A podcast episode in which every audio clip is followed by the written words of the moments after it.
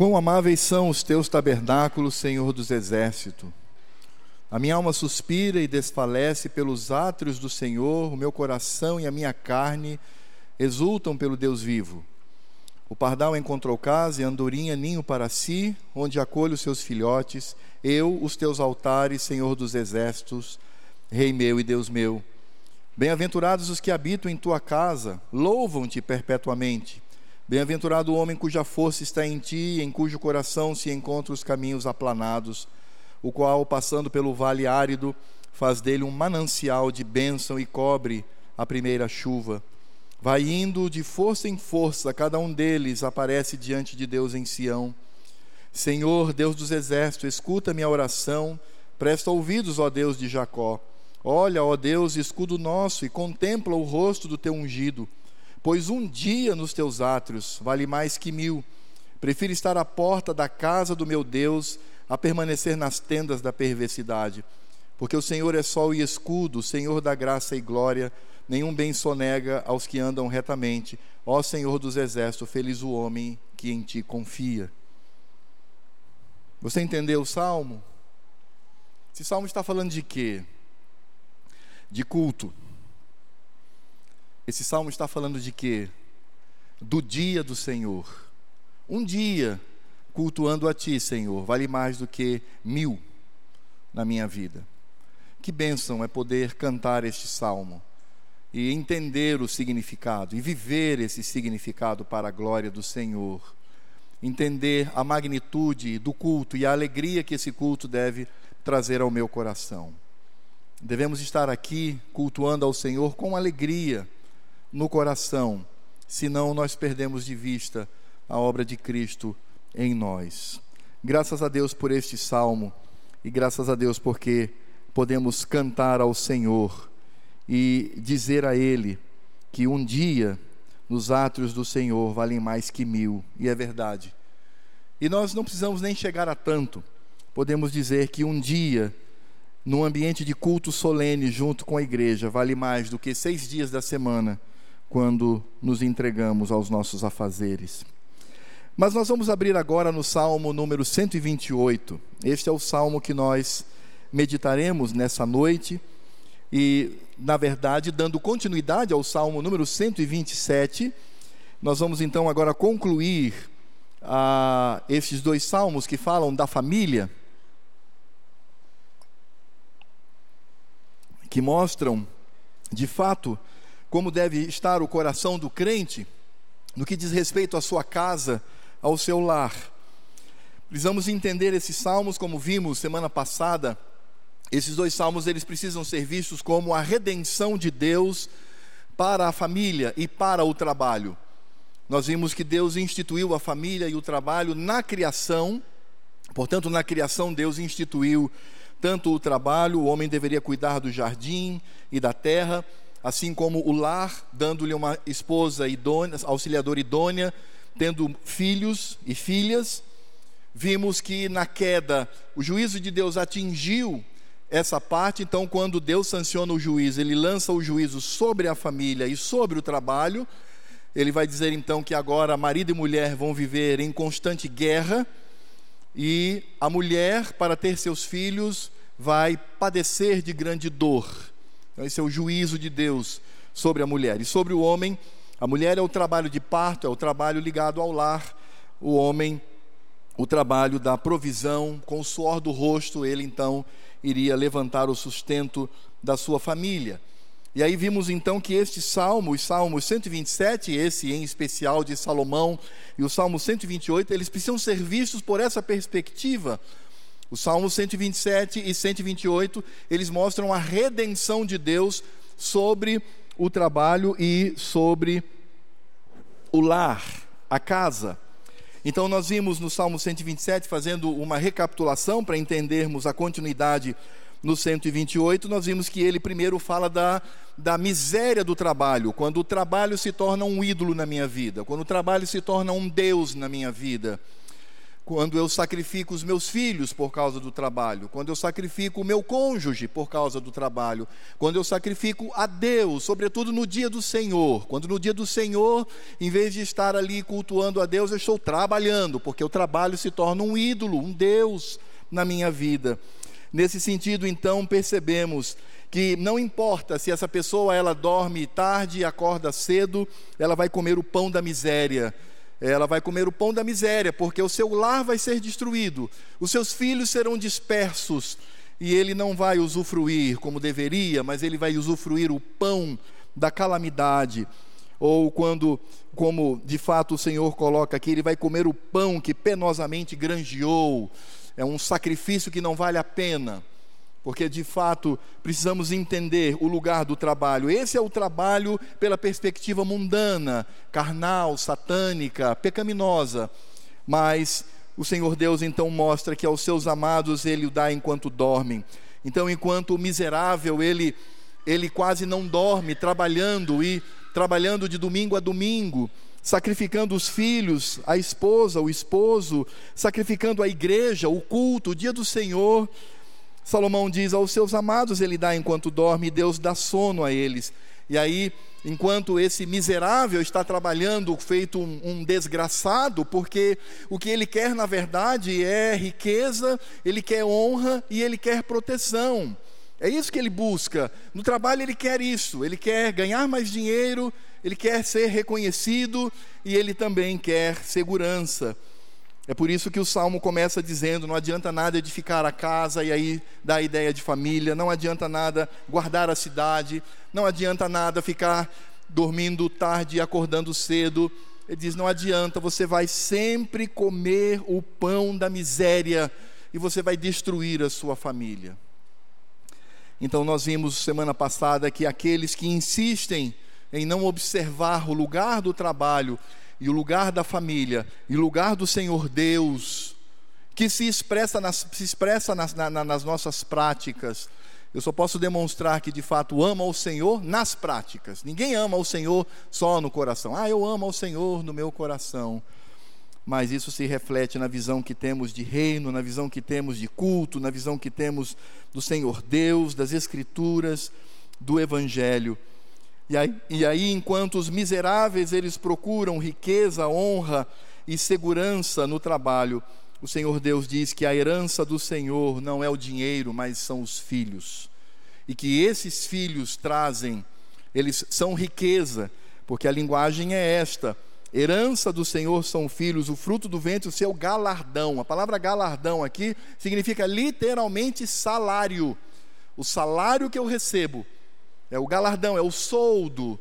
Então, de fato, o que Salomão está dizendo, enquanto os, os tolos destroem a sua casa e a sua vida espiritual e a vida com Deus por causa do trabalho desenfreado, de fato, Deus dá aos seus enquanto eles dormem, Deus concede sono aos seus filhos, e eles sabem que a herança do Senhor são os seus filhos, são como flechas, portanto, proteção, e concedem honra. Quando de fato, esse pai não será envergonhado quando pleitear com os inimigos à porta. Então, o que nós vemos nesse salmo aqui, em primeiro lugar, é a miséria, a maldição, e percebemos aqui a graça do Senhor, a manifestação da bondade do Senhor. E o que é mais triste é que quando nós olhamos para o Salmo 127, que foi escrito por Salomão, o próprio Salomão, inspirado pelo Senhor, ele falhou. Quando nós olhamos para as narrativas de Primeiro Reis, o primeiro livro dos Reis, do capítulo 9 ao capítulo 11, nós vamos perceber que Salomão, ele foi desenfreado nas suas posses. Ele era um homem que gostava de erigir e construir, é um homem que gostava de trabalhar muito e deixar essas construções aí para que todos vissem. Ele estabeleceu casamentos pecaminosos, isso está no capítulo 11. Portanto, ele destruiu a sua família, e por que ele fez isso? Porque ele pensava no seu trabalho, ele pensava no seu cargo, ele era um rei. E como rei, ele tinha que estabelecer casamentos de contrato. Então ele levou muito mais a sério o seu trabalho, a sua renda, do que aquilo que Deus havia instituído. E ele foi uma ruína para a sua casa. E Salomão também arruinou o seu reino. No capítulo 11, a partir do verso 11, mostra isso a ruína do reino de Salomão foi tão grande que após ele morrer, e Deus preservou o reino a Salomão porque havia prometido ao seu filho Davi, quando ele morre, Israel se divide. E aí temos o reino do norte e o reino do sul, e temos então a formação do povo samaritano. Percebemos aí a mão de Deus pesando, porque aquele homem que escreveu o Salmo 127, inspirado pelo Senhor, ele falhou. Ele falhou naquilo que escreveu. E por que ele falhou? Porque quando nós olhamos para o Salmo 127 e percebemos os tolos que transformam o trabalho num ídolo, e percebemos os sábios que descansam no Senhor e não abrem mão daquilo que Deus ordena, nós vamos perceber que isso advém de uma atitude. Uma atitude que eu devo ter. Na verdade, tudo em nossa vida vem daquilo que eu decido fazer. Então, é, e isso passa pela visão que eu tenho do reino de Deus. É interessante pensar que o crente né, como servo de Deus, ele deve ser aquele que sempre cresce no conhecimento e na graça do Senhor. Só para vocês terem uma ideia, se eu comparar a minha visão hoje de reino de Deus à visão que eu tinha há 15 anos, é uma vergonha. Eu me envergonho. E eu era crente, não é? Não se trata de dizer que eu era ímpio, que eu era, eu era uma pessoa crente, uma pessoa que ah, buscava o Senhor, expunha a sua palavra, mas e ao mesmo tempo isso me traz alegria, porque eu digo, Senhor, como tu tens me dado a oportunidade de crescer mais e mais na palavra, nas escrituras, eu não sou mais o mesmo homem de há 15 anos e graças a Deus por isto. Porque o crente ele tem que crescer ele tem que desenvolver a sua fé. Aquilo que Paulo diz, devemos desenvolver a nossa fé, sabendo que Deus é aquele que concede sobre nós o querer e o executar. Então, quando nós olhamos para este salmo, nós vamos perceber que o Salmo 127, ele mostra como devemos olhar para o trabalho e a família debaixo da redenção do Senhor, mostrando também o trabalho e a família debaixo do tacão de Satanás.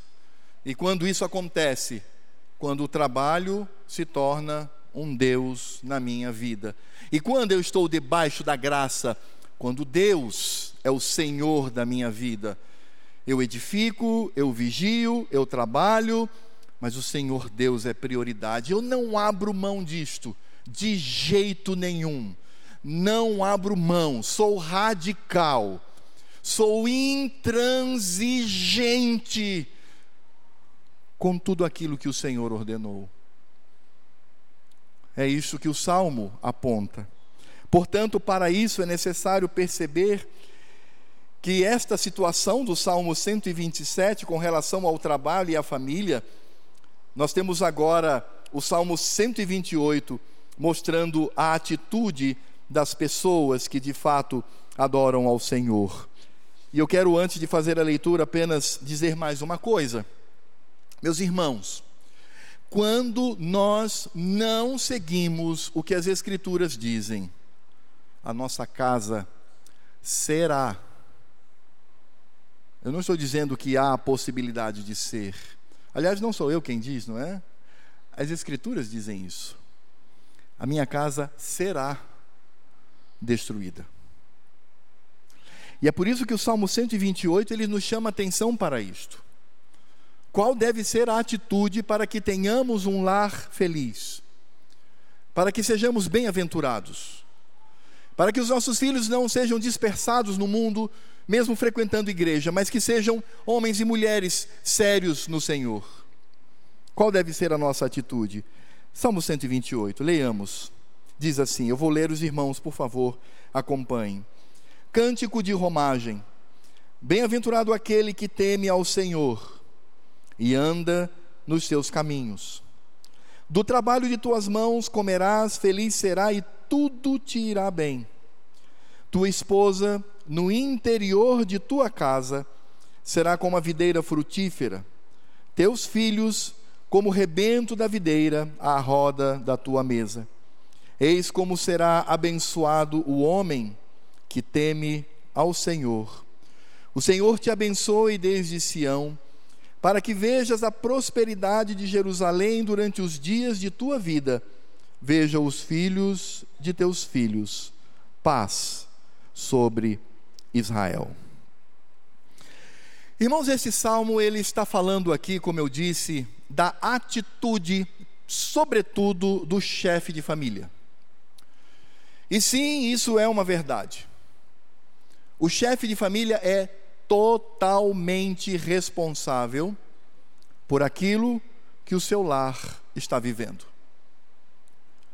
Se o meu lar vive uma crise, Deus vai cobrar não da minha esposa, não dos meus filhos, mas de mim. Se a minha casa padece, Deus não vai cobrar da minha esposa, Deus não vai cobrar dos meus filhos, Deus vai cobrar de mim. Os irmãos se lembram lá no Jardim do Éden, uma cena muito clara, real, histórica, quando a mulher trava um diálogo com a serpente. E vejam que Satanás, quando ele começa o seu plano sórdido de inserção do pecado na raça humana, ele já sabe que deve subverter a ordem de Deus. Quem Satanás procurou no jardim do Éden? A mulher. Quem ele deveria ter procurado no jardim do Éden? O homem, porque era o líder. Mas ele não faz isso. Ele subverte.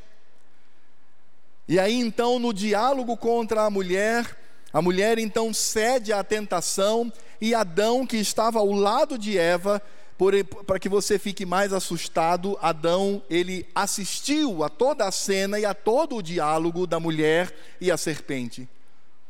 Ele então, sendo induzido pela sua mulher, ele come do fruto. Portanto, percebemos claramente Satanás subvertendo. Por que é isso?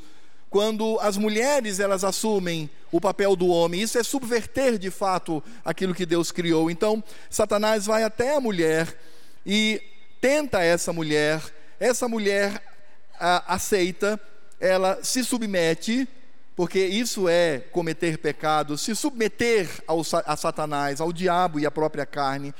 E ela então oferece ao marido e o marido come. Pela virada do dia, quando Cristo vem visitar, a quem ele chama? E a quem ele cobra?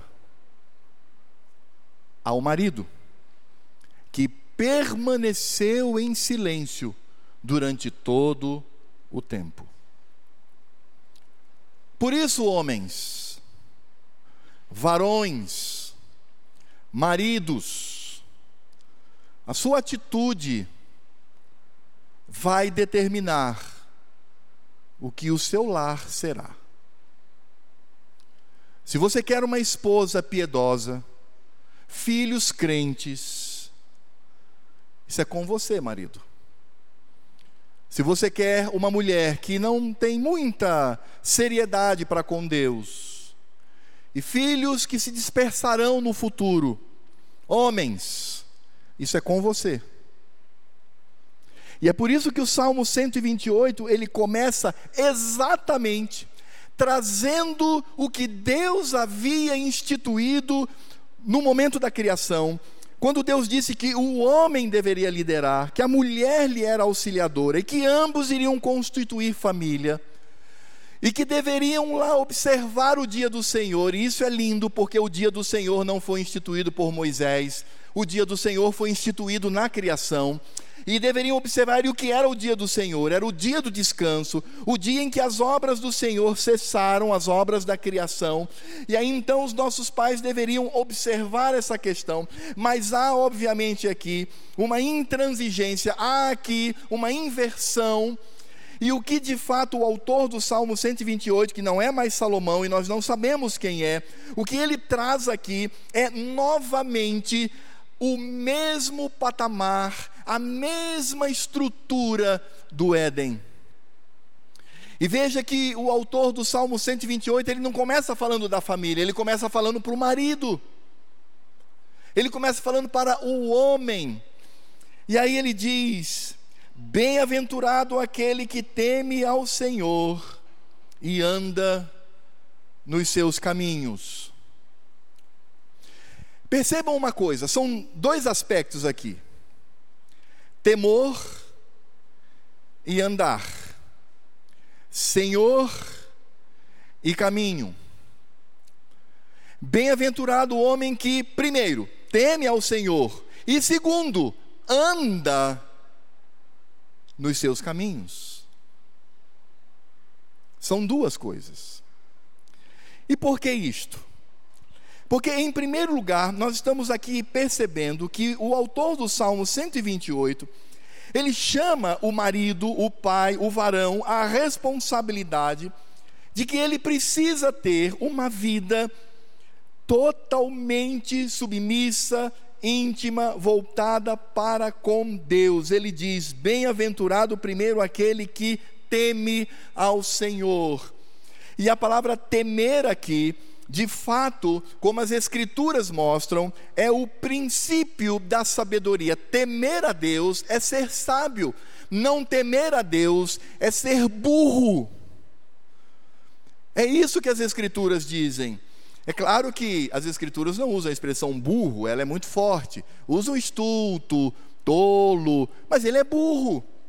Então, temer ao Senhor é ser inteligente. E por que temer ao Senhor é ser inteligente? Porque temer ao Senhor é o sujeito se preocupar em demasia, estar absolutamente atento a tudo aquilo que Deus ordenou para que ele obedecesse. Ou seja, na verdade, temer a Deus é estar preocupado com aquilo que Deus está vendo na minha vida. Temer aqui é medo. Eu sei que às vezes nós usamos eufemismos, né? Não, aqui é respeito. Tá certo, também é respeito.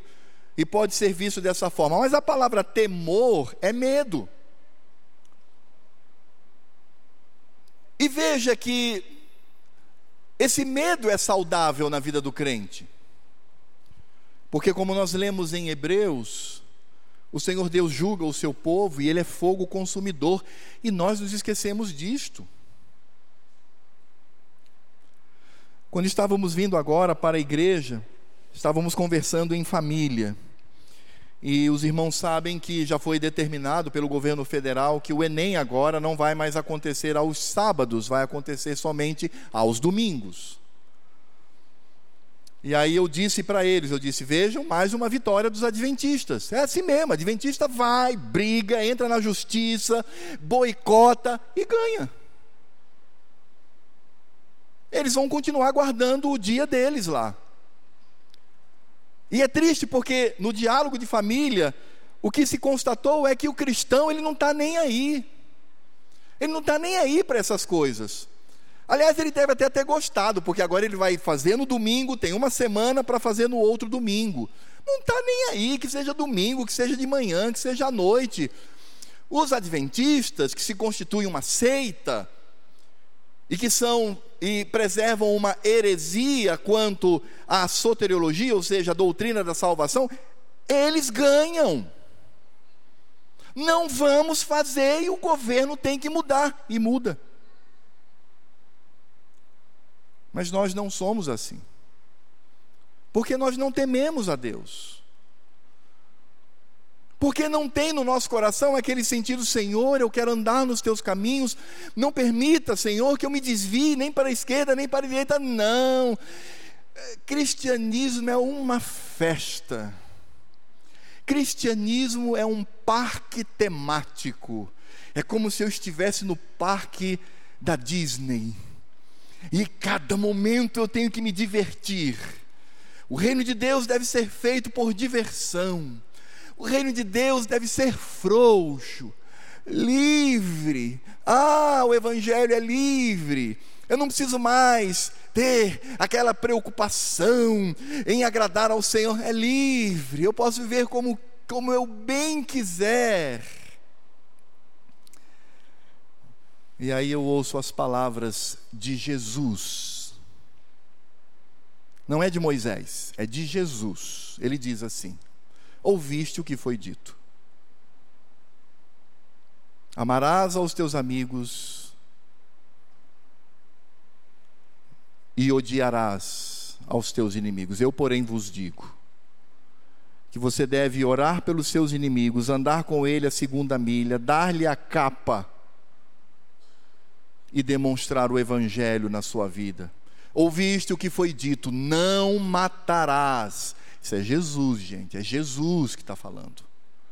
Eu, porém, vos digo: se você tiver ódio no seu coração e desprezar o seu irmão na fé, você é merecedor do inferno.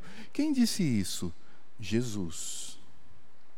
Ouviste o que foi dito: não adulterarás. Eu, porém, vos digo: Jesus. Se você olhar com os olhos impuros para uma mulher, você já adulterou. Mas o cristão não vê essas coisas. Cristão é ah, beleza, né? Cristianismo vou quando eu quero, quando eu não quero, não vou, e é assim mesmo. Essa questão de culto é só quando eu tenho vontade, e quando eu tenho vontade chego atrasado, chego atrasado mesmo, porque não dá, né? Eu estou em casa, sei lá, estou vendo televisão, tenho que tomar banho. Chego uns 15 minutos atrasado, tem problema não, tem problema não, vamos seguir em frente.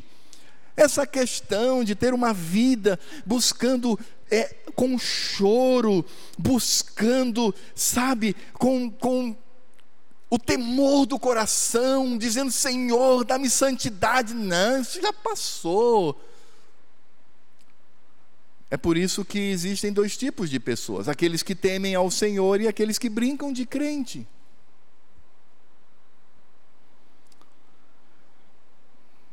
Bem-aventurado aquele que teme ao Senhor porque ele está de fato preocupado com o que Deus pensa quanto às suas atitudes. Ele não age segundo a sua própria vontade, ele age segundo a vontade de Deus. Então, se Deus diz algo que até no fundo do meu coração pecaminoso eu discordo, mas eu vou obedecer a Deus. Eu vou obedecer ao Senhor, porque eu sei que o meu Deus é um Deus vivo e ele precisa ser temido. E o temor do Senhor, ele desemboca. Veja que coisa linda, porque o temor do Senhor desemboca no amor. Então eu amo ao meu Deus. Eu faço porque eu o respeito, porque eu o temo e também porque eu o amo. E é interessante porque muitas pessoas querem trazer eufemismos aqui com relação a temer ao Senhor. E é interessante porque eles são incoerentes, sabe por quê? Porque esses, essas pessoas, quando elas estão diante de seus filhos, com 3, 4, 5 anos, exigem que seus filhos obedeçam, exigem que seus filhos temam. Ele diz assim: olha. Se você me desobedecer, você vai apanhar. Ora, o que, que é isso? Isso é ameaça correta, bíblica, está certo, mas é uma ameaça. O que, que você está imprimindo no coração do seu filho? Medo, temor. Ah, então, com meu filho pode, mas com, com relação à minha vida e ao Senhor não pode? Não é incoerente? É incoerente. A qualidade da nossa vida com Deus está intimamente ligado ao temor que eu tenho ao Senhor. Então, temor é a minha vida com Deus, temor é aquilo que Deus vê, aquilo que Deus está percebendo, é saber que Deus sabe onde os meus olhos são colocados, onde as minhas mãos tocam, para onde os meus pés vão, quando meu coração bate mais forte, quando meu coração bate menos forte. Deus sabe todas as coisas e eu posso quebrar a lei do Senhor no meu coração. Por fora, caiadinho, branquinho, bonitinho, mas por dentro, podridão. Temer ao Senhor é lutar por uma vida de santidade. Temer ao Senhor é reconhecer que somos pecadores e que carecemos da graça do Senhor e que não podemos baratear essa graça. Lembra do que o apóstolo Paulo disse? Ele disse: quer dizer então que para que a graça ela cresça, agora você vai pecar? É isso? Eu vou pecar para que a graça de Deus cresça. Paulo diz: de jeito nenhum. De jeito nenhum. A graça de Deus nos impele a temermos ao Senhor e a buscarmos uma vida santa com Ele. Mas veja que o autor ele não se restringe a essa vida com Deus, a, a, ao meu coração com o Senhor, mas esse temor ele traz desdobramentos, né, na minha marcha, no meu caminhar, onde estou e como estou. Ou seja, ele não diz apenas bem-aventurado aquele que teme ao Senhor, mas ele eh, completa dizendo: e anda nos seus caminhos. É necessário isto? É porque temer ao Senhor diz respeito à a, a, a, minha vida devocional, a, ao culto que presto ao Senhor no meu coração. É aquilo que ninguém vê, só o Senhor vê. Mas isso precisa também ser demonstrado na minha caminhada, na minha jornada. As pessoas precisam ver que eu sou um temente a Deus. E é interessante porque quando ele fala de caminho, ele está falando de vereda, ele está falando de estrada, e estrada impõe limites, que são limites laterais. Quando você está numa estrada, você não solta o volante, coloca as mãos aqui na nuca e descansa, e aperta o acelerador, você não faz isso. Você está com as mãos no volante constantemente e percebendo que essa estrada ela impõe limites laterais. Você não pode ir nem muito para a esquerda nem muito para a direita. Você tem que seguir reto. Ela tem faixas, ela tem sinais de segurança, ela tem vários aspectos que mostram que você tem que andar ali. Você não pode andar é, fazendo zigue-zague. Você tem que ir reto. A estrada diz: o caminho é aqui. Não se desvie nem para a esquerda nem para a direita. É por isso que sim, as Escrituras trazem os limites de Deus para mim. É aquilo que Paulo diz. Posso provar de tudo, mas tenho que reter o que é bom. Todas as coisas me são lícitas, mas nem todas me convêm. Eu posso quebrar o dia do Senhor numa boa. Eu posso adulterar com os meus olhos numa boa. Eu posso sacrificar a minha família em nome do trabalho, que se torna um Deus na minha vida, numa boa.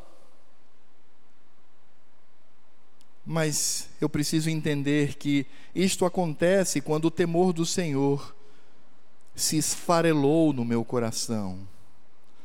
Aí a minha jornada é uma jornada que certamente em algum momento vai demonstrar que eu já me desviei deste caminho. É por isso que eu gosto muito de dizer que temer ao Senhor é olhar para o céu. Andar no caminho do Senhor é olhar para a terra. E o crente piedoso, ele deve viver nisto. Ele deve entender que Deus sancionou a sua vontade, que o caminho do Senhor possui limites laterais que me conduz até a eternidade. Nesse, nesse aspecto, eu preciso temer, olhando para o trono da graça, e andar, olhando para essa terra e sendo um homem crente. E é claro que a aplicação do Salmo 128, quando ele diz que bem-aventurado, feliz é aquele que teme ao Senhor teme a Javé e anda nos seus caminhos. Percebemos que agora o desdobramento vem quanto ao seu trabalho e quanto ao seu lar. Ele diz aqui no verso 2: Do trabalho de tuas mãos comerás, feliz serás e tudo te irá bem. Nós precisamos entender esse verso 2: do trabalho de tuas mãos comerás, feliz serás e tudo te irá bem olhando para o Salmo 127, quando diz: Inútil, verso 2: vos será levantar de madrugada, repousar tarde e comer o pão que penosamente granjeastes. O contraste é claro aqui. Enquanto os tolos, eles já transformaram o trabalho que realizam num ídolo que é mais importante que o cônjuge, que os filhos, que o próprio Deus.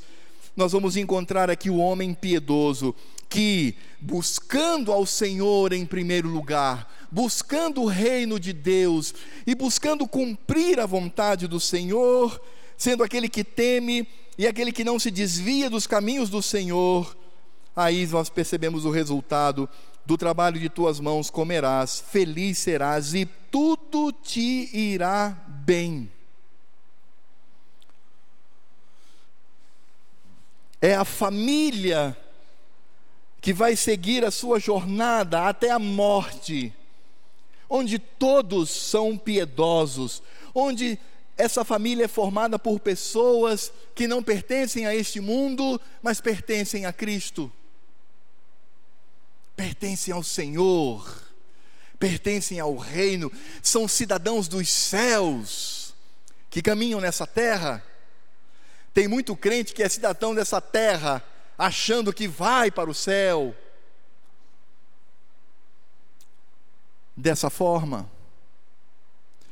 O que nós encontramos aqui de fato é o desdobramento, quando nós percebemos aqui a mão do Senhor, o trabalho de um homem piedoso, o fará feliz e tudo irá bem, sabe por quê? Porque ele verá o trabalho como uma ordenança de Deus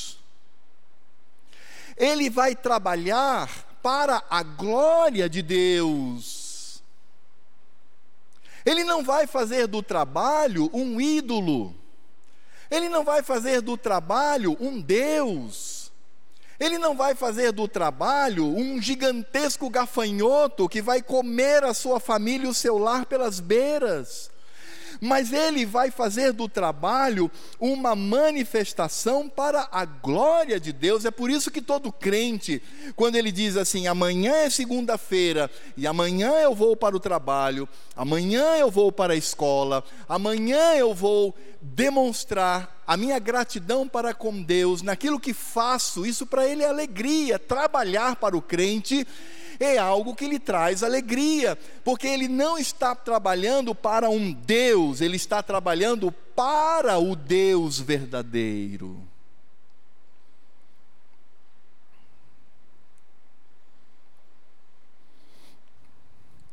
É por isso que o crente entende que o trabalho dele promove o bem, promove o bem da sua família, promove o bem daqueles que estão ao seu redor, e ele faz do trabalho uma grande manifestação do culto racional, do culto que ele presta ao Senhor. Quando ele está trabalhando, ele está adorando ao Senhor, ele está cultuando ao Senhor. E nesse sentido, cai sobre ele aquilo que as Escrituras dizem: do trabalho de tuas mãos comerás, feliz serás, e tudo te irá bem. Sabe com que isso contrasta? É que tem muito crente que, por causa do trabalho, estão doentes, doentes no corpo, doentes na alma, doentes na mente, porque o trabalho se tornou um monstro que se alojou na nuca, aqui ó, e destrói dia a dia. Pessoas que vão aos, aos médicos, aos psiquiatras, pessoas que buscam ajuda, que estão desesperados, que estão doentes, são infartados, desenvolvem câncer e destroem a sua vida, porque não entenderam o que o trabalho representa para um homem de Deus. Porque quando o trabalho se torna uma divindade, ele cobra. E ele vai cobrar a tua vida e a vida da tua família. Mas quando o crente ele entende que o trabalho não é um fim, mas um meio de glorificar ao Senhor. O mais importante para ele não é a quantidade de dinheiro que ele vai ganhar, embora isso também seja importante. Não estou dizendo que não é importante. Você pode trocar um trabalho por outro porque esse ganha mais, mas também você não pode fazer essa troca sacrificando tudo que você tem. É interessante como o trabalho hoje em dia adoece, mata e destrói vidas e famílias. Mas aquele que teme ao Senhor, aquele que trabalha para a glória de Deus, as Escrituras dizem: do trabalho de tuas mãos comerás, feliz serás e tudo te irá bem. E é interessante porque agora o autor deste salmo vai, falhar da, vai falar da esposa e dos filhos, mostrando que este homem piedoso, ele é abençoado no seu lar. Ele diz com relação à esposa no verso 3: Tua esposa, no interior de tua casa, será como a videira frutífera. E irmãos, essa linguagem é uma linguagem tão profunda e que traz um significado tão bonito no Velho Testamento. O autor deste salmo, ele está dizendo que a esposa, ela é comparada a uma videira, a uma parreira, a uma plantação de uvas. Para nós hoje isso não tem muito significado, é parreira, eu quase não vejo nenhuma.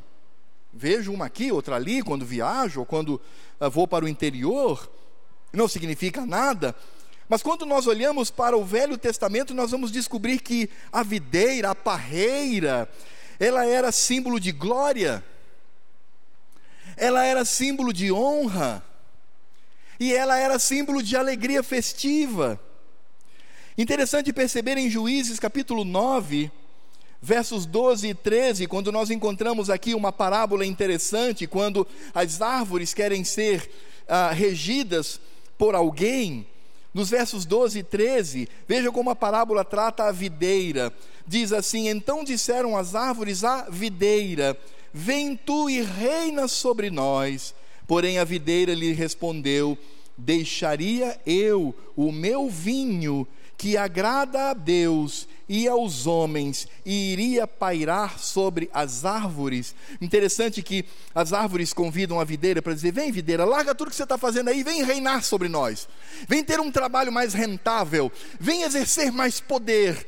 Ela diz assim: não, por acaso eu deixaria de dar o vinho e é interessante porque aqui é o que as Escrituras estão dizendo: o vinho não apenas agrada aos homens, mas agrada a Deus. Como eu não sei? Eu sei que Jesus bebeu vinho, mas eu não, eu não entendo aqui o, o porquê do vinho agradar ao Senhor, mas é o que ele está dizendo. Porque de fato o vinho simbolizava uma alegria festiva, a honra, a glória. Então, nesse sentido, nós encontramos aqui o autor do salmo dizendo: A tua esposa, meu camarada, que é pastoreada por você, a esposa não vive ao teu lado, ela é pastoreada por você. A vida espiritual dela a cada mês, a cada ano cresce, porque ela está ao teu lado. Essa esposa, ela vai sempre trazer a você glória, honra, alegria, festa. Você não vai tolerar essa mulher, você vai se alegrar com ela porque é óbvio que o sentido de videira, de parreira, não apenas traz a ideia de glória, honra, alegria, festa, mas também de intimidade. Nós vamos perceber, por exemplo, em Cantares, capítulo 7, de 10 a 12, diz assim: Eu sou do meu amado, ele tem saudades de mim. Venha, ó meu amado, saiamos ao campo, passemos as noites nas aldeias, Levantemo-nos cedo de manhã para ir às vinhas, para ir às parreiras. Vejamos se florescem as vides, se se abre a flor, se já brotam as romeiras. Dar-te-ei ali o meu amor.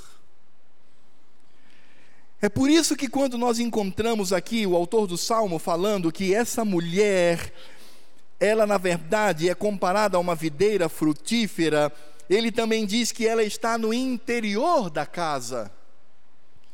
Porque essa expressão interior da casa significa que ela é uma mulher que está ligada ao lar, ela é discreta, ela é uma mulher que não sai aí pelas ruas, e veja que nós estamos falando aqui de um contexto muito antigo no Oriente Próximo, lá em Israel, onde de fato aquelas mulheres que viviam na rua, viviam por ali, por lá, não eram bem vistas, mas as mulheres que eram discretas, que viviam no interior da casa, essas mulheres eram de fato respeitadas. Por isso, quando nós encontramos a expressão de que essa mulher, ela está no interior de sua casa, sendo discreta, sendo uma mulher totalmente respeitada, isso contrasta com a mulher de Provérbios Provérbios, capítulo 7, 11 e 12.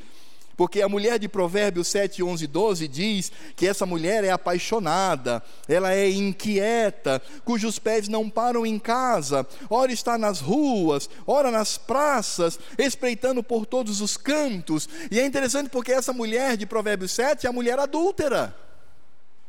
Mas a mulher do homem piedoso, ela é discreta ela traz alegria para sua casa. Ela não é fofoqueira, não é escandalosa, não sabe, não chama atenção, não é, não é, ela é discreta. Ela está no interior da sua casa. Ela está ligada ao lar. Claro, como eu disse semana passada, não significa dizer que a mulher não possa trabalhar e ter um trabalho rentável. Não é isso. O que estamos falando aqui é da imagem desta mulher. Não é uma mulher, me permitam a expressão, sassariqueira. É uma mulher discreta, que está no interior do seu lar. E essa mulher, ela está ligada aos seus filhos, porque diz tua esposa no interior de tua casa, ou seja, ela será como a videira frutífera. Como videira, ela traz honra, traz alegria, traz festa. No interior de tua casa, assim como videira, também há a intimidade, a intimidade sexual, a intimidade dos dois que se tornam uma só carne. Mas essa videira também ela é frutífera, ela frutifica. E qual é o fruto aqui? São os filhos. Interessante pensar que na época em que esse salmo foi escrito, ter muitos filhos, de fato, era bênção. A imagem aqui possivelmente é a imagem de um homem do campo, onde ele está na sua casa, tendo a sua roça, de vez em quando sai para caçar, ele tem então a sua esposa, a sua esposa só lhe traz alegria, a sua esposa só lhe traz honra, a sua esposa é, lhe traz é, é, é ambiente de festa, porque ela é uma mulher que está ligada ao lar, pode até trabalhar e ter um trabalho rentável, eu insisto nisso, mas ela está, a prioridade dela é o lar, ela frutifica com filhos, ela é discreta, ela é auxiliadora, ela está ali ao lado, ela é companheira, ela não é como o livro de Provérbios nos diz, ela não é queixosa, como uma goteira que cai na testa, ela não é aquela mulher que fica enchendo a paciência, ela não é aquela mulher que se rebela contra o esposo e contra as coisas do Senhor, não, ela é uma mulher piedosa, e a mulher piedosa é aquela que de fato se torna auxiliadora do seu marido. O mundo diz o contrário, mas as favas com que o mundo diz o que as Escrituras dizem, é essa esposa que é bênção na vida do seu marido e na vida dos seus filhos. Ah, irmãos, como a nossa sociedade hoje está distante dessa mulher. Está distante porque as mulheres hoje saíram de casa, largaram seus filhos nas creches e na casa de parentes, na casa da avó, da tia, seja lá quem for, largou na escola, largou em qualquer lugar e saiu do interior do seu lar. E me permitam a redundância proposital, e saiu para fora. Esta mulher não é a mulher do Salmo 128. E de quem é a culpa? É da mulher? a culpa é do marido. A culpa é do marido. Que não consegue ser pastor em casa. não consegue ser líder em casa, não consegue conduzir a sua casa no temor e no caminho do Senhor. Quanto aos filhos, teus filhos como rebentos da oliveira à roda da tua mesa, como eu disse, a imagem aqui é uma mesa cheia de filhos, oito, dez, doze filhos ao redor da mesa. Bem, as escrituras dizem que ter muitos filhos é bênção. Eu já disse para os irmãos que hoje eu me arrependo por ter tido somente dois filhos. Agora não há mais muito o que fazer.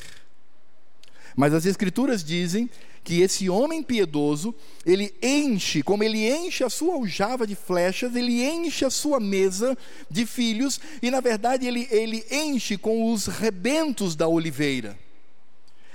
E por que será que ao comparar a esposa, compara a videira, mas ao comparar os filhos, ele compara a oliveira.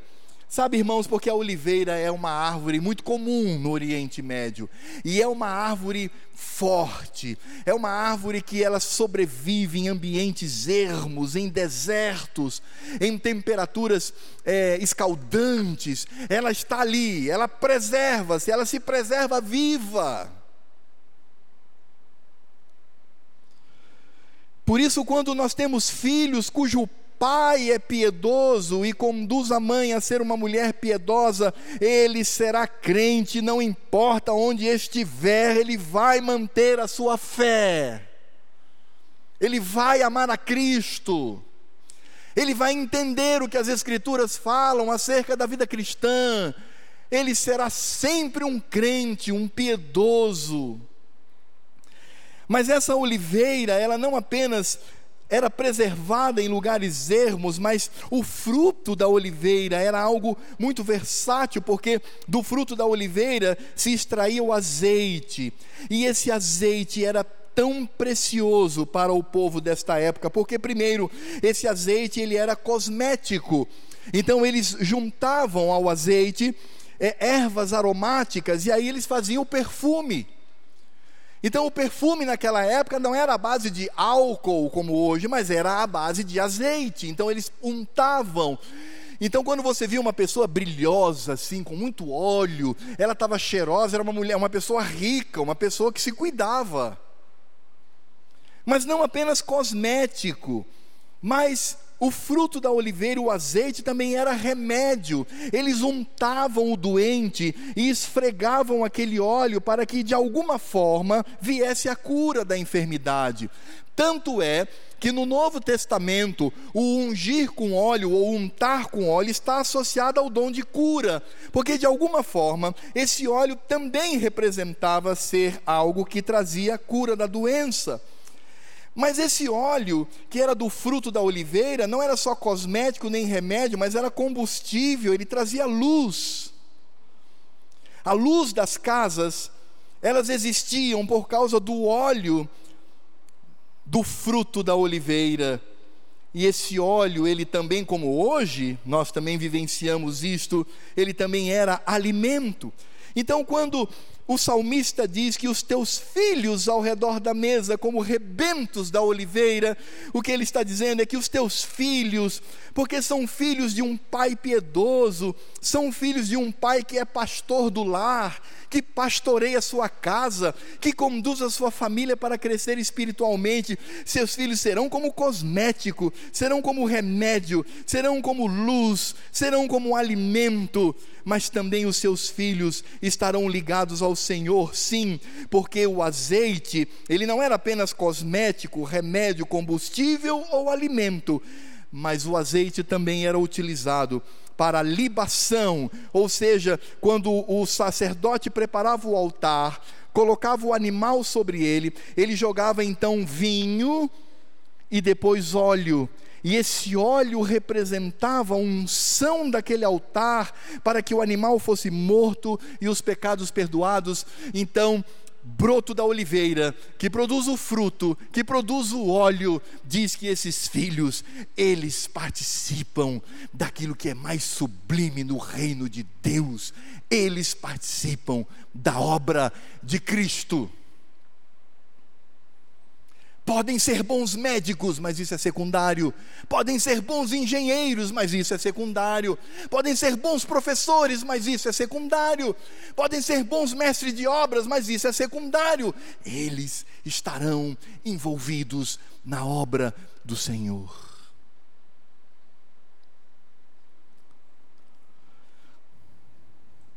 Ê, paizão, você quer ter filhos assim?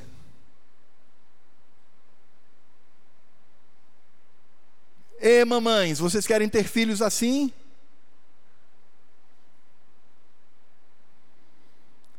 Bem-aventurado aquele que teme ao Senhor e anda nos seus caminhos. Que bênção é ter filhos que embelezam a nossa vida, que diminuem a dor filhos que se tornam luz também para nós, filhos que mantêm o nosso vigor como o alimento faz, filhos que estão derramados sobre o altar de Cristo, consagrados para a obra do Cordeiro.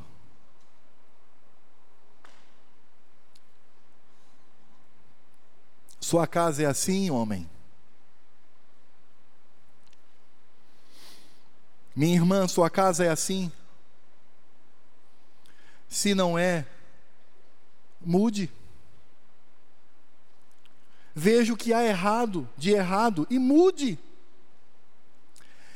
Deixe de investir tanto nesse mundo que vai ser destruído pelo fogo e invista na peregrinação que temos para a Jerusalém celeste. Porque eu ou eu faço de meu filho um capitão dessa terra, ou eu faço do meu filho um peregrino que caminha passos largos para a eternidade. E isso fará diferença daqui a mil anos. Porque triste é um pai ver o seu filho indo para o inferno e perceber sua responsabilidade nisso.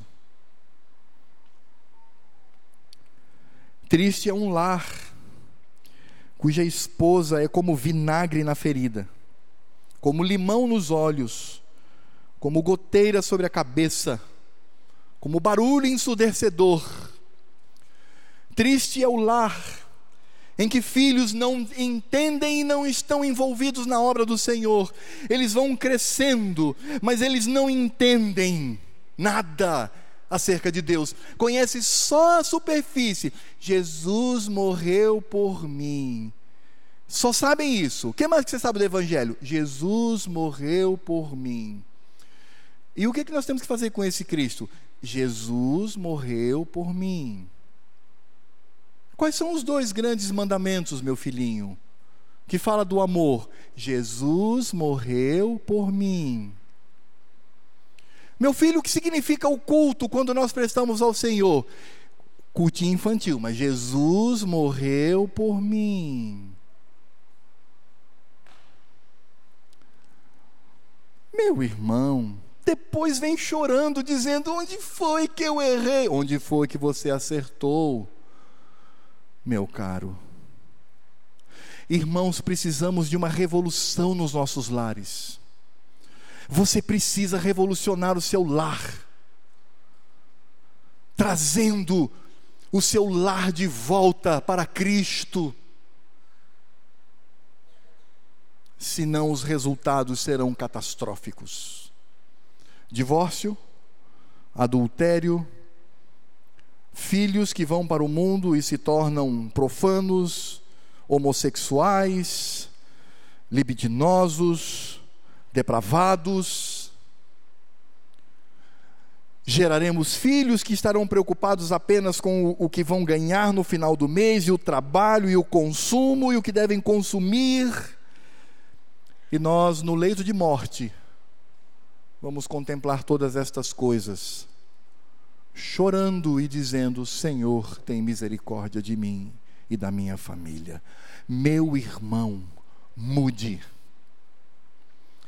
torne-se um homem piedoso. transforme-se no pastor da sua casa. Tenha como prioridade as Escrituras e o amor a Cristo e que isso seja a marca da sua casa, porque quando isso acontece, irmãos, temos a clara consciência de que seremos bênção, não só na igreja, mas também neste mundo. É por isso que o autor aqui do Salmo 128, quando ele fala do trabalho, que é bênção, que é feliz, da esposa, que é uma mulher de Deus, dos filhos, que são homens e mulheres se tornando cada vez mais homens e mulheres de Deus. No verso 4 ele diz: Eis como será abençoado o homem que teme ao Senhor. Repita toda a igreja comigo o verso 4 do Salmo 128. Vamos ler juntos o verso 4? Vamos lá. Eis como será abençoado o homem que teme ao Senhor. Mulheres, leiam isso para o seu marido, por favor.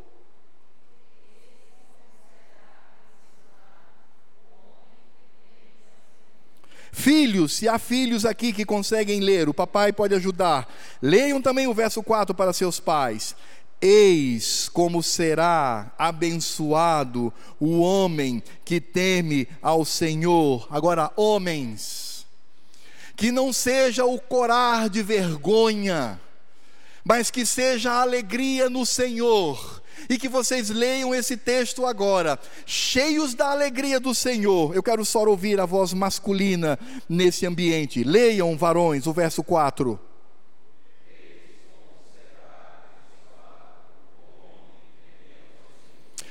Qualquer coisa menos que isto é a ruína do seu lar. Eu vou repetir. Qualquer coisa menos que isto é a ruína do seu lar. Você pode ser muito bem sucedido no seu trabalho, cheio de doença por causa disto, mas o seu lar será destruído. É por isso que este homem ele promove a bênção. É o que diz aqui o verso 5 e 6. O Senhor te abençoe de Sião, para que vejas a prosperidade de Jerusalém durante os dias de tua vida. Veja os filhos de teus filhos, paz sobre Israel. A aplicação desse texto é algo maravilhoso. Sião era o lugar do templo, era o local onde as pessoas se reuniam para cultuar ao Senhor. Portanto, Sião aqui significa a minha igreja local. A nossa Sião é a primeira igreja presbiteriana de Roraima. Então eu e minha família seremos bênção na primeira igreja presbiteriana de Roraima. Eu serei bênção meu cônjuge será bênção, meus filhos serão bênção, e de fato nós seremos abençoados e sendo bênção do Senhor, porque o Senhor nos abençoa em Sião, o Senhor nos abençoa na igreja local, mas o autor também fala de Jerusalém, e a Jerusalém aqui é a cidade. Ele diz: O Senhor te abençoe desde Sião para que vejas a prosperidade de Jerusalém. E veja que eu sou responsável pela prosperidade de Jerusalém. Jerusalém aqui pode ser tido como a minha cidade. Eu serei bênção na minha cidade. A minha calçada vai ser a mais limpa. Os meus impostos serão pagos em dia. Eu serei um cidadão correto. Eu serei um cidadão de bem. Eu não vou roubar, eu não vou enganar, não serei corrupto, não serei absolutamente nada, mas eu serei bênção na minha cidade. E veja que nós veremos essa prosperidade a partir da nossa vida durante todos os dias da nossa vida. E nós veremos os filhos dos nossos filhos. E aí, irmãos, vem algo importante a ser dito. Você só terá tido sucesso no pastoreio de sua casa se os seus netos forem temente a Deus. Quando você, na, no alto da sua longevidade, você olhar para os seus netos e perceber que são homens e mulheres de Deus, diga: Senhor, muito obrigado, porque o Senhor me abençoou e hoje vejo os meus netos, todos eles, homens e mulheres de Deus. E o homem que teme ao Senhor verá isso. E o homem que teme ao Senhor, ele poderá vivenciar a paz sobre Israel E embora Israel possa significar a nação, mas Israel hoje simboliza a igreja de Cristo. Então, o homem que é temente a Deus e que anda nos caminhos do Senhor e que tem uma família abençoada e abençoadora é aquele que é bênção. Ele vivencia e promove a paz na igreja de Cristo. Ele de fato entende que a sua posição é a posição que vai promover a paz do povo, do Cordeiro de Deus, do Cristo amado. É por isso, irmãos, concluindo a nossa meditação no Salmo número 128, trazendo já as aplicações, é por isso que nós precisamos entender que a família, ela deve refletir a piedade que começa no pai. A família, ela vai, o nível de espiritualidade da casa, na maioria das vezes, com raríssimas exceções, depende do pai.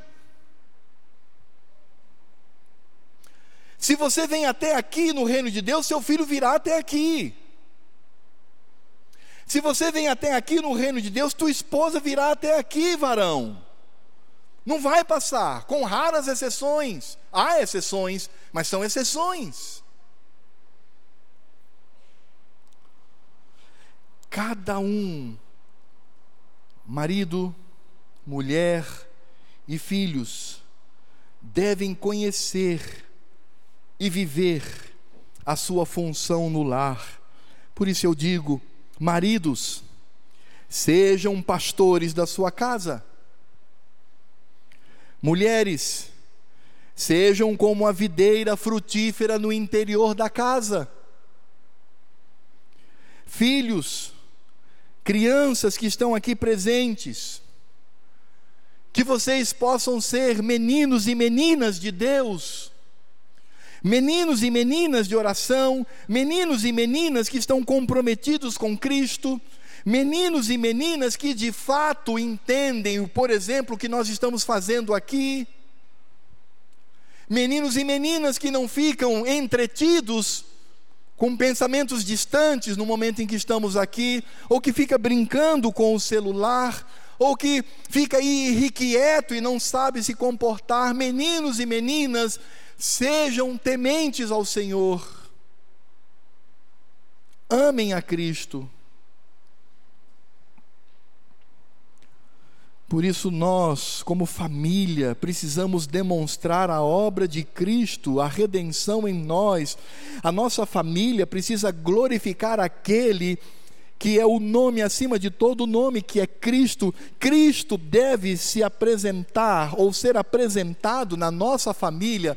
Homem, marido, o seu alvo é fazer da sua casa um lar que se pareça com Cristo, o nosso redentor aquele por meio de quem temos a oportunidade de vivenciar essa bênção.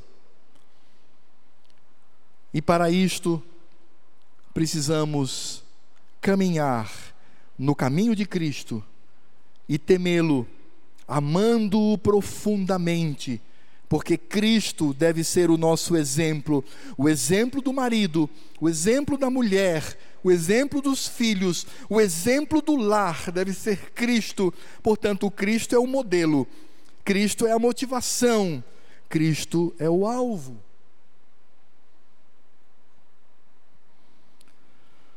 Por isso eu pergunto nessa noite: Homem, como anda a sua casa?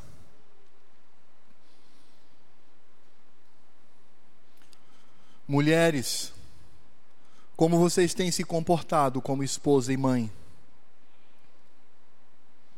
Crianças, meninos e meninas, como vocês estão vivendo como crentes nesse mundo, lá na escola e onde quer que estejam.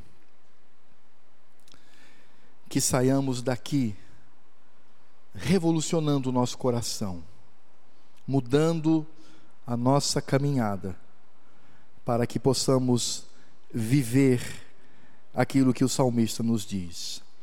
Bem-aventurado aquele que teme ao Senhor e anda nos seus caminhos. Eis como será abençoado o homem que teme ao Senhor. Pastor Gessé, por favor, para orar e impetrar a bênção.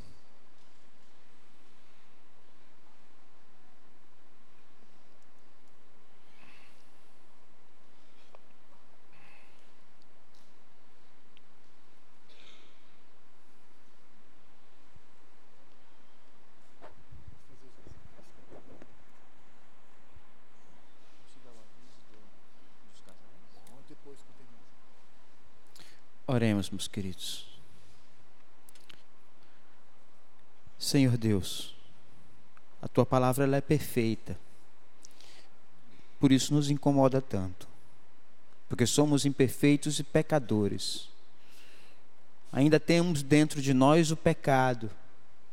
Seremos libertos plenamente quando Cristo voltar, mas ainda temos isso. Por isso relutamos em fazer a tua vontade. Mas é possível, pela graça de Cristo em nós, é possível rejeitar esses valores do mundo. É possível se tornar um homem segundo a vontade do Senhor Deus. É possível transformar a nossa casa para que ela seja um exemplo de vida e fé à imagem de Cristo é possível, Senhor Deus. Por isso nós rogamos a Ti. Rogamos que o Teu Espírito Santo venha moldar a nossa vida. Rogamos, ó Deus, que a Tua palavra venha transformar homens hoje aqui presente e que eles possam entender que o seu papel principal no seu lar não é trazer o alimento, porque isso a tua palavra nos diz que o Senhor Deus nos dá, mesmo sem pedir. Não é trazer a segurança, porque a tua palavra também nos diz que o Senhor envia os seus anjos e acampa ao redor da nossa casa. Mas a nossa função primeira no nosso lar é pregar o Evangelho, é cuidar da vida espiritual daqueles a quem o Senhor Deus nos deu por responsabilidade. Nos faz acordar, Senhor Deus, tirar os olhos deste mundo e olhar para Jerusalém celestial. Lá é o nosso lugar. Nos ajude, ó Deus. Eu te peço isso em nome de Cristo. Amém. Fiquemos de pé para receber a bênção do Senhor Deus.